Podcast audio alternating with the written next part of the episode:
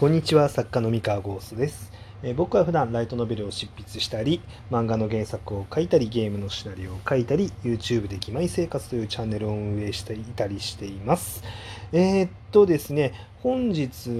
なんですけれども、えー新しくて魅力的な企画の作り方というお話をしたいと思います。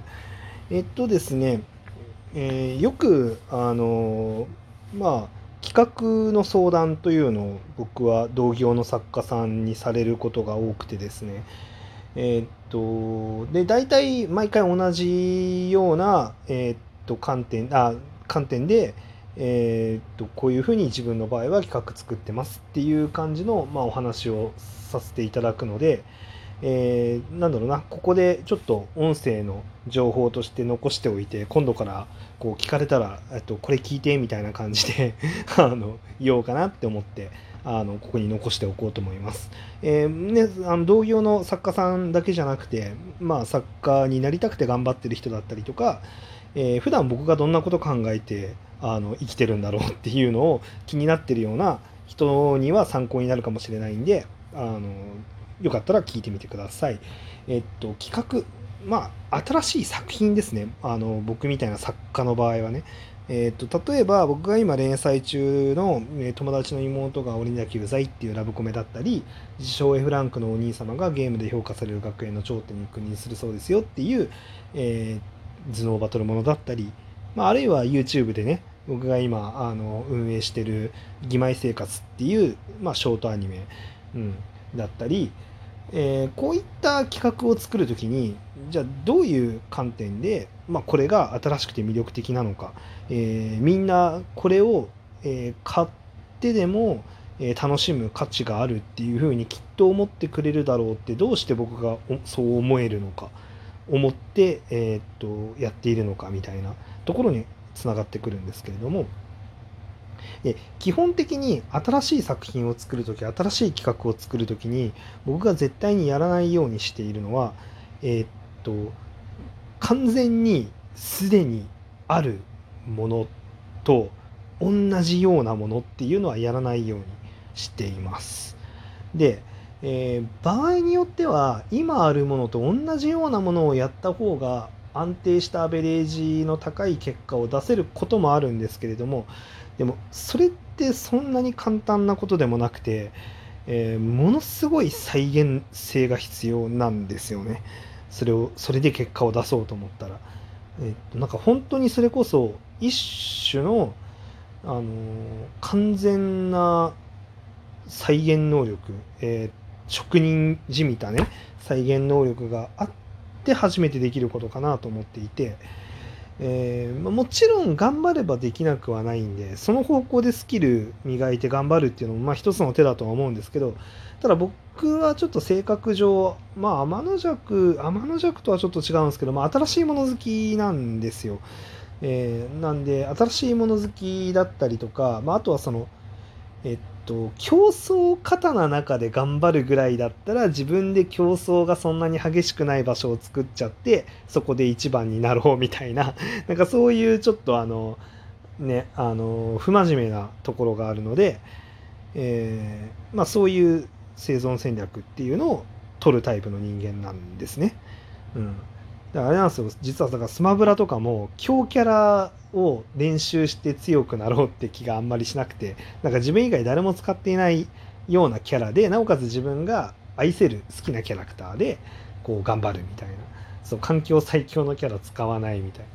でこれはなんかまあ別にそれでね負けたら自己責任なわけですよ、うん、って言えばいいだけの話で。そうそうそう。そのそこで負けた時に変にあの最強デッキ使ってないあ最強のキャラ使ってないから負けるんだみたいなそういう変な言い訳を別にしなければ、うん、全然いいと思うんですよね。自分の主義でやってるだけなんでね。でまあえっ、とそういう、まあ、主義だからそうなんですけど、まあ、それはそれとしてねそれはそれとしてまあ、やっぱり新しくて魅力的だって思ってもらう企画っていうのがどんなものなのかってた時にまあこれまでにたくさんあるものよりかはえーっとまあ適度に新しくて魅力的だって思ってもらえるものの方が割合簡単にあの魅力的だって言ってもらえる確率は上がるかなっていう気がします。うん、やっぱりその競争が激しい中にその似たようなものっていうのをぶち込んでいくと、まあ、どうしてもその競争にあの押し流されて、えー誰にも覚えてもらえないで終わってしまうっていうことがになりがちなのででじゃあ何をもってその新しくて魅力的なものなのっていう話なんですけどえっとこれ難しいのがそのただただ新しくて新しいだけみたいなものっていうのも同時にやっぱりお客さんって喜ばないんですよ。うん、喜ばないことが多いかな正確に言うと。うん、でもちろんまだ誰も気づいてないだけであのきっとこれは面白いんだっていうものっていうのが実は存在して、えーそれをうまく掘り当てることができたら、えーなんだろうな第一人者にはなれるんですけど、うん、なかなかそういうねものっていうのは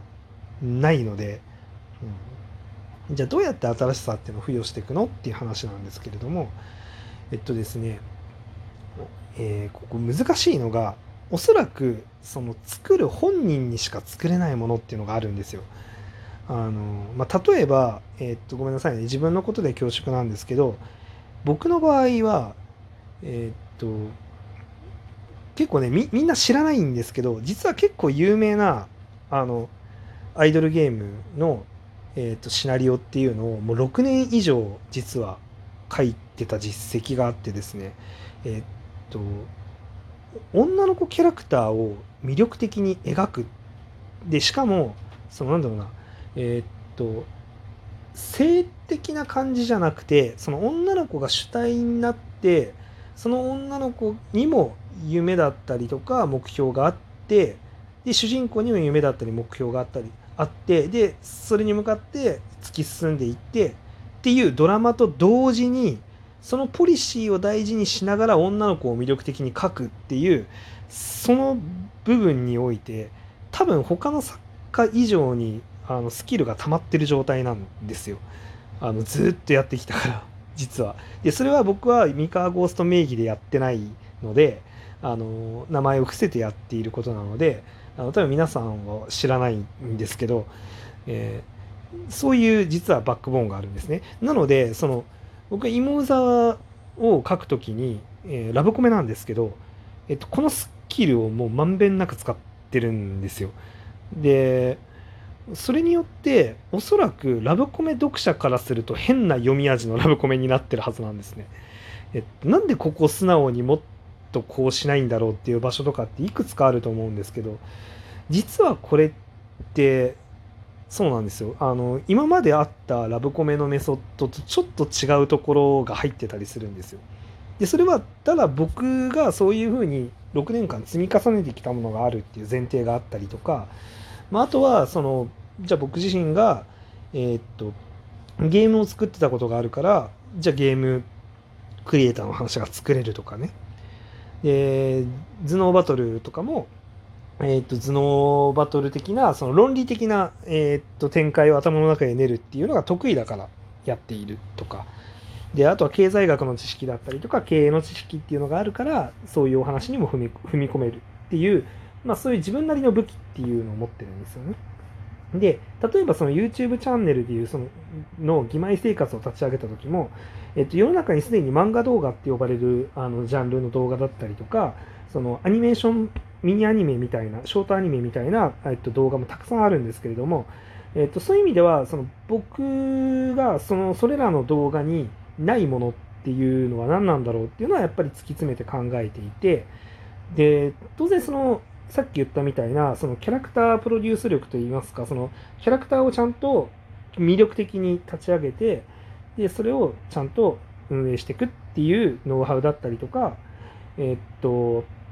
えーそもそもじゃあ自分プロの作家の立場なのでじゃあ声優事務所さんとの、まあ、付き合いから、えーっと素晴らしいキャスティングっていうのを実現できたりとか、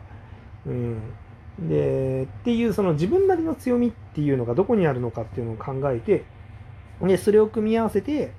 であのあでそうですねそのライトノベル作家としてやっぱ名前上げてある程度名前が上がってきてるっていうことと、まあ、だからこそやっぱり飛天先生とも、まあ、組めて、えー非常に質の高いイラストっていうのを、えー提供してもらえたりたるあの提供というか、まああのね、一緒に作ろうって話になったりとか、うん、っていうのは、まあ、やっぱり自分の武器だなっていうことであのそう認識して、まあ、作ってるわけなんですね。でこんな感じでやっぱりじあの皆さんそれぞれにでこれは今のは僕のあくまで僕の武器なんですけど皆さんそれぞれに武器があるはずなのででまずはそれが何なのかっていうのをちゃんと考えてそれに付け加えていく形でその企画っていうのはやっぱ練っていった方がいいですね。そのラブコメが流行ってるからラブコメなんだけどじゃあそのラブコメを作るにあたってじゃ自分はこういう武器を持ってるからこれを足していこうとかでその内容だけじゃなくてもいいんですよ。あのその売り方だったりとかもそうですよね自分にしかできない売り方だったりとかそのパッケージ外側の作り方とかってできると思うんですよね。例えばその書店員さんが作家になりましたっていう場合だったらもしかしたら書店での展開とかっていうのはなんか特別なものができるかもしれないしじゃあ実はそのすごいインスタグラマーの人が作家としてね作品出すんだったらインスタグラムを何か絡めたような、えーっとプロモーションができるかもしれないし、うん、っていうその人それぞれあの何か育ててきたものとかその持ってるバックボーンで作れるもの全然違ってででそのアピールの仕方も違うんでで自分の持ってるものを全力であのつぎ込めばどんな作品でもどんな作品でもはちょっと言い過ぎですけどあの新しくて面白い魅力のある作品になるんじゃないかと。で作品の内容だけじゃなくてその売り方だったりとか見せ方の部分ですよねそのあたりもあの画期的で魅力的なものっていうのになる可能性があるので、まあ、まずは自分の手札が何なのかっていうのを把握するっていうのが一番大事ですよっていうお話でございました。えー他にもいろんなね項目あるんですけどまずはここだけ今日はねでは皆さんおやすみなさい